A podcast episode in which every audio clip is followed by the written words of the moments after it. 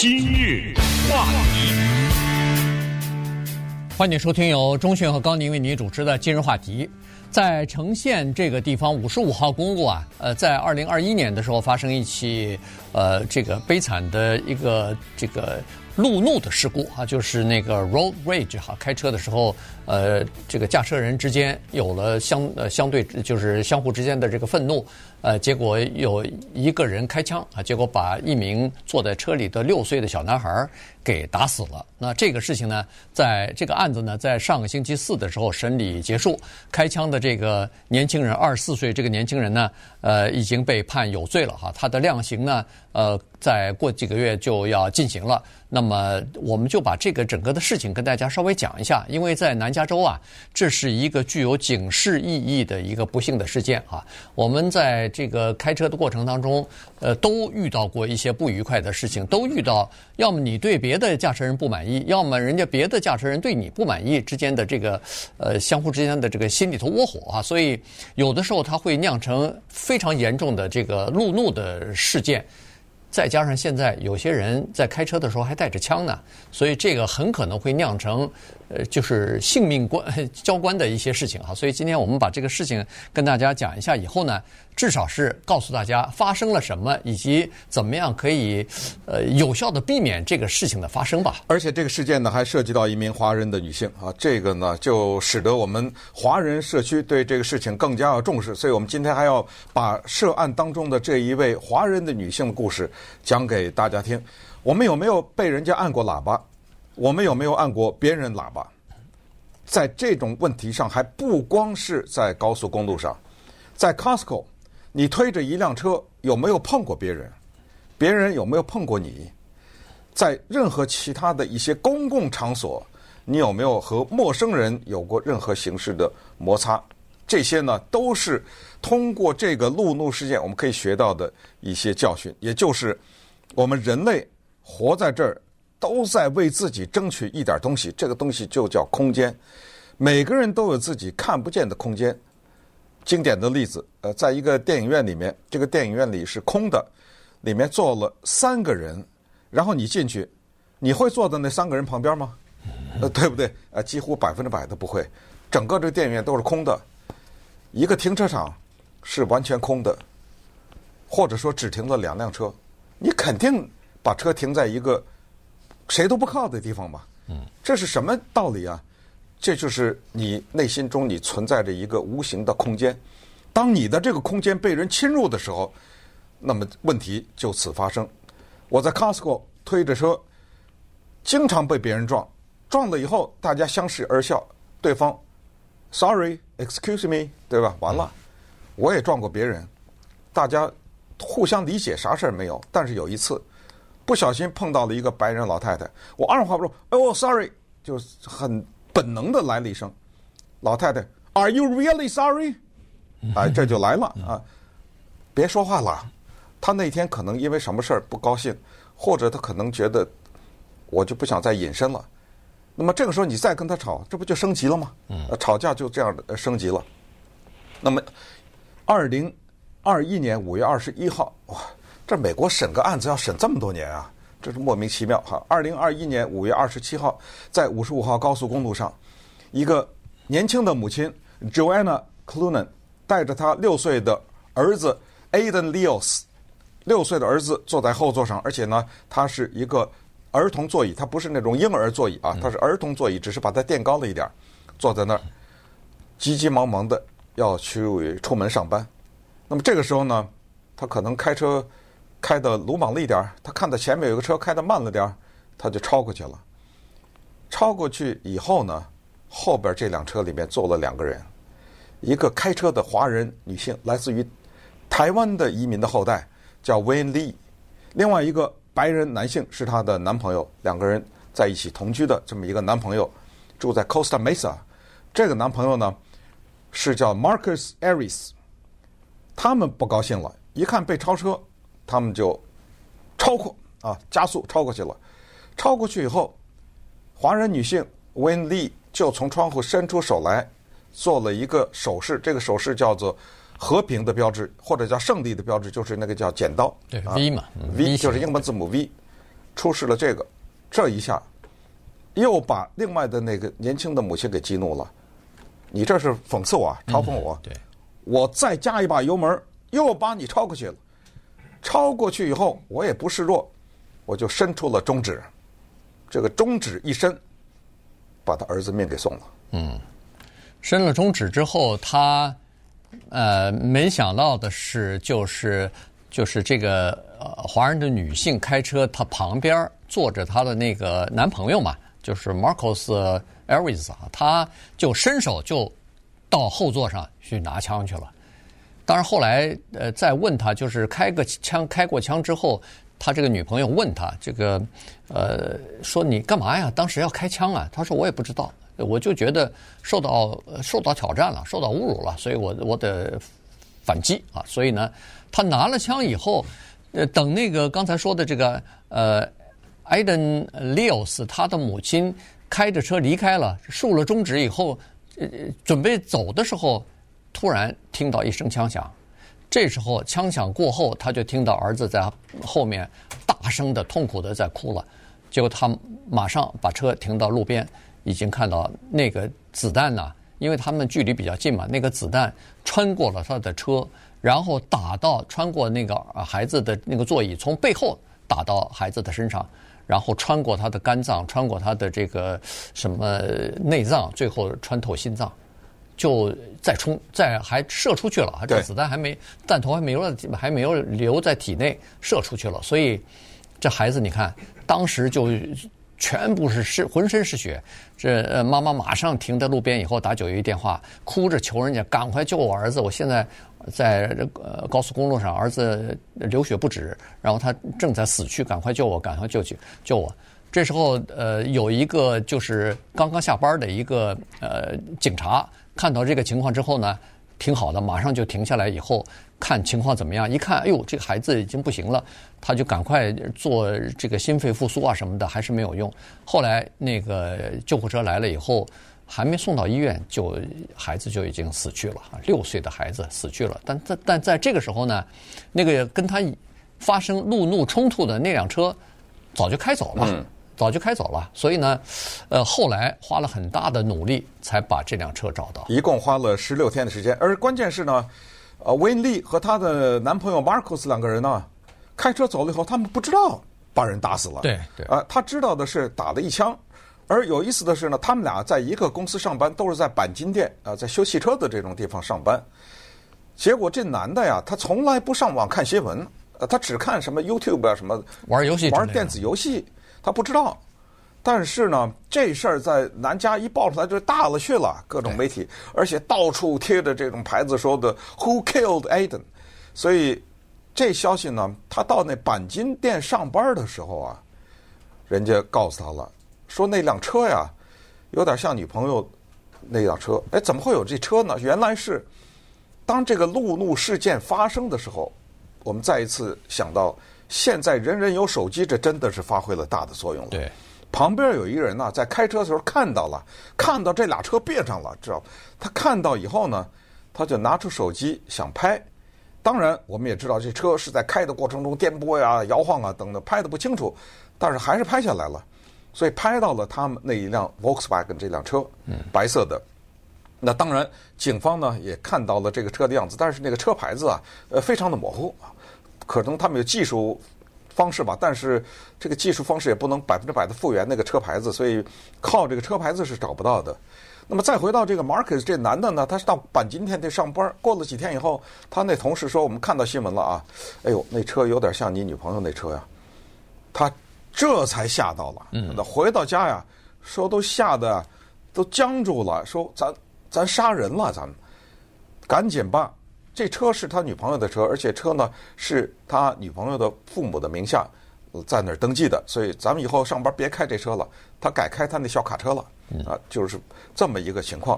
那么，但在这种情况之下呢，呃，因为有了这个车，还有五十万美元的悬赏，对，先是三十万，后来三十五、四十万、五十万，这种赏金一出来呢，在十六天以后呢，警察就到他家把。这一男一女呢就逮捕了。那稍待会儿，我们就看一看这一位台湾移民的后代，这个 Win Lee 啊，他的成长的过程为什么通过这个新闻事件，让我们看到了一个移民家庭孩子的成长，以及他的这位男朋友 Marcus 啊，他这名字叫 Aris，他为什么带着个枪上班呢？今日话题，欢迎继续收听由钟讯和高宁为您主持的《今日话题》。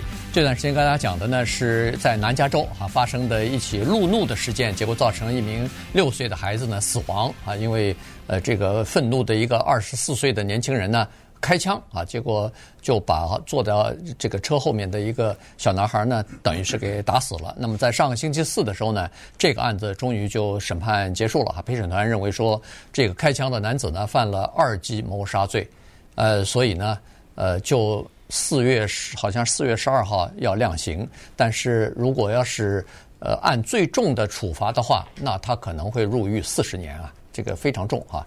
那这个是这个二十四岁的男子，那么开车的这个人呢是二十三岁的一个华人的女孩子啊，叫做 Win Lee 啊，她是父母亲来自台湾的。对，今年她就二十五了啊，当时是对二，那是二零二一年的事儿了嘛？对，对，那么。这个情况是这样子，就是说他呢，实际上小的时候啊，十二岁的时候曾经有过，呃，这个叫做忧郁症。啊，对，就是那个时候呢，他非常不开心啊，然后还产生过自杀和自残的这个念头，而且曾经呃尝试过呃自杀啊，但是。呃，在几年之前呢，终于走出这个阴影了，克服了这个呃忧郁症，然后还呃参加了各种各样的心理呃健康的一些讲座啊，呃，甚至把自己的经历讲出来什么的，逐渐的就变得开朗，过上正常生活了。就没有想到，结果没有想到又涉及到这么一起案子，因为她当时在开车，她男朋友开枪，那打拿出枪来开枪。这个时候他都没反应过来，他为什么就会为这么一件小事开枪？而且更没想到是这一枪开出去，要了人的人命了。如果要是没打中人，或者只是在车上穿一个洞的话，那也就没事了。可是问题打出人命来以后，她男朋友被判了二级谋杀罪。她尽管没有这么重的罪，但是她也算是一个共犯，所以呢，可能也会。单独受另外一次审判的，对，他现在面临两项起诉哈，一项呢叫做协同犯罪，呃，一项呢叫做车内非法放置枪支。嗯，这句话第二个罪是怎么解释呢？第二句话是这么解释，就是这个枪可能不是你的，但是这车是你的。嗯，你在开车，假如你在开车，这个车里有一支枪放在后座上，这本身已经构成犯罪了，因为按照枪支的要求，这车得锁在后箱里面。或者锁锁在所谓手套箱里，但是得上锁，对不对？这是这么一个要求。当然，这个第二项罪可能不是那么重。这个第一项罪协同犯罪呢，这个我看就要看那个律师了，看律师怎么犯罪，呃，怎么来裁判这件事情，怎么帮着他来辩护。因为他当时的确是伸了一个手指，表示就是伸出这个所谓和平的标志嘛，一个 V 字的这个标志刺激了对方。但是这个事情就难说了啊。但是从这个报道呢，我们知道这个孩子非常的不容易啊。他小的时候有两次至少是自杀，一次是切腕吧，嗯，啊，还有一次是服药。所以他在这种情况之下，他勇敢的走出来，而且接受了 Diamond Bar 这个高中的校报的访问，因为他本身是钻石吧这个地方高中的学生。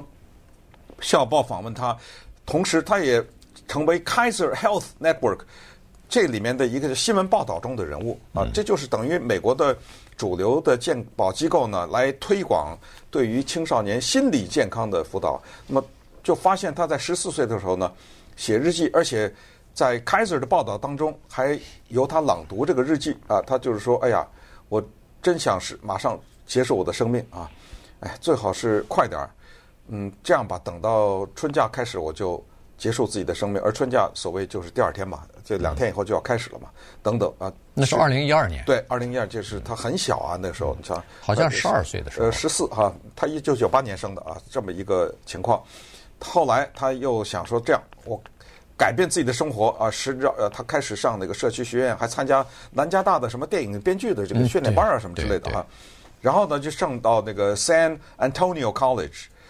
从他十七岁到二十一岁这段期间呢，他做过各种工作，他的目的就是要独立啊，从家里出来挣钱，从什么麦当劳啊啊到这个呃银行啊，验光验光办公室、验光师办公室、眼镜店呐，做助理啊什么的，最最后，显然后来他做的这份工作就是汽车钣金店吧，在钣金店认识了他的这位男朋友，所以现在呢，很不幸的是他被卷进去了。当然，这个男朋友的二级谋杀这个成立以后，就算不是四四十年吧，就说十年，这肯定少不了吧。嗯，这一下等于这个一个完全是一个。陌生人之间发生的按秒钟计算的这样的一个冲突，你看看这个事情改变了多少人的生活呀？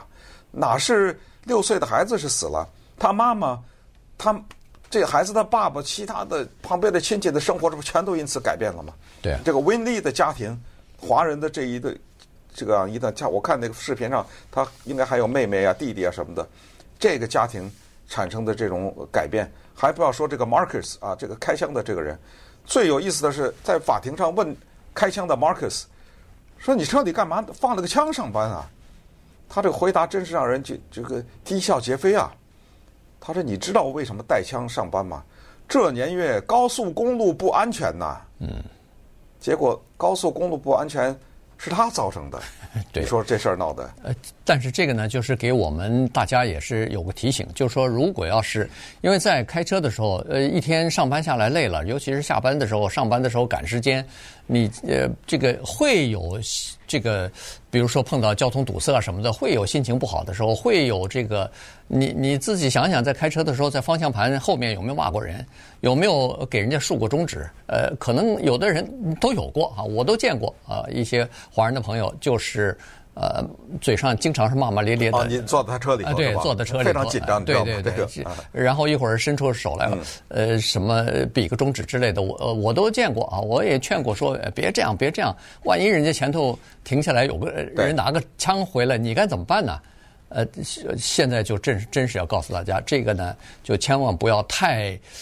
感情用事，也就是说，前面那个人开车慢，他不是跟你过不去；后面那个人按你喇叭，有的时候也不是真正的跟你过不去，他可能心里头要不就跟老婆吵架了，要不就是工作上头出现问题了，被老板骂了什么的，他心情不好的时候，他一肚子火没法撒呢，所以有的时候就朝着这个陌生人开车开车的人就撒。这个时候呢，你不要把他当真，这事儿就过去了，否则的话，双方之间。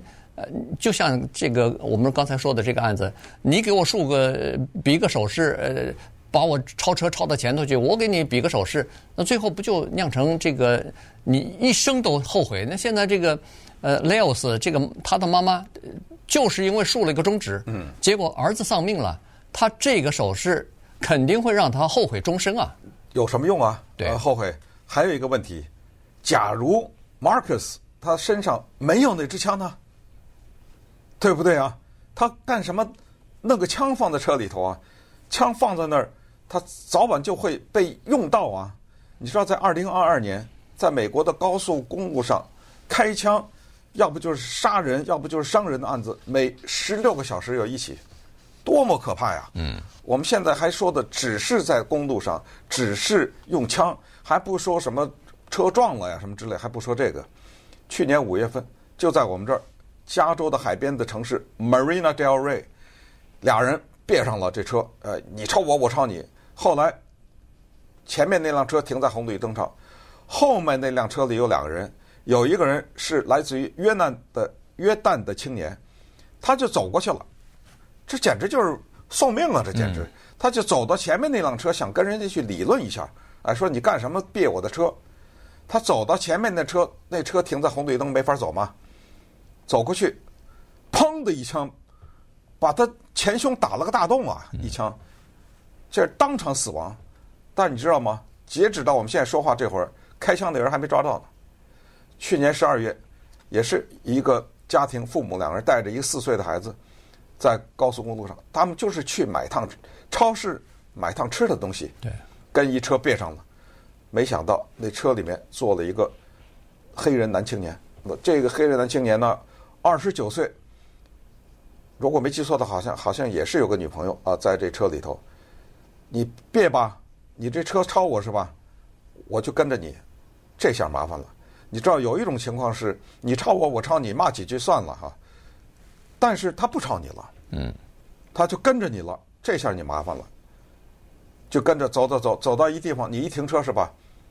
这男的冲着这辆车打了八枪，这孩子身上中了八枪啊，那还能活吗？四岁的孩子就这么被打死了。现在这这个这黑人男的叫做这个 Byron Burkhardt，在法庭正审理呢。他说了，问你是否无罪？啊，他先说我我无罪。所以就是这么一个情况，就是我也不知道是啊，在嗯。没有许可的情况下，该不该带这个枪在车上？但是有一些通过这个事件给大家提醒的就是，不要置气啊，不要愤怒。同时还提醒，有的时候夫妻啊、男女朋友啊什么，我建议大家不要在车里面吵架啊。有的时候俩人在这吵架，你知道吵架的时候人这个呃血啊往脑袋上冲，你知道吧？啊，这个开车就失去理智，鲁莽驾车。对。有的时候你觉得没关系，对方觉得有关系啊。你觉得没事儿，但是对方如果要是有枪的话，你这个是防不了，你这个是不知道的啊。所以呢，呃，尽量就是在车上要叫叫 anger management 啊，就要把自己的这个怒气啊，哎压下来。对，情绪控制。对，情绪要控制好。呃，这样的话呢，才可以呃真正的是安全呃这个上路啊，然后安全回家。这个对整个的家庭、对你的亲人朋友、对你的同事、公司、对整个的社区都是有好处的。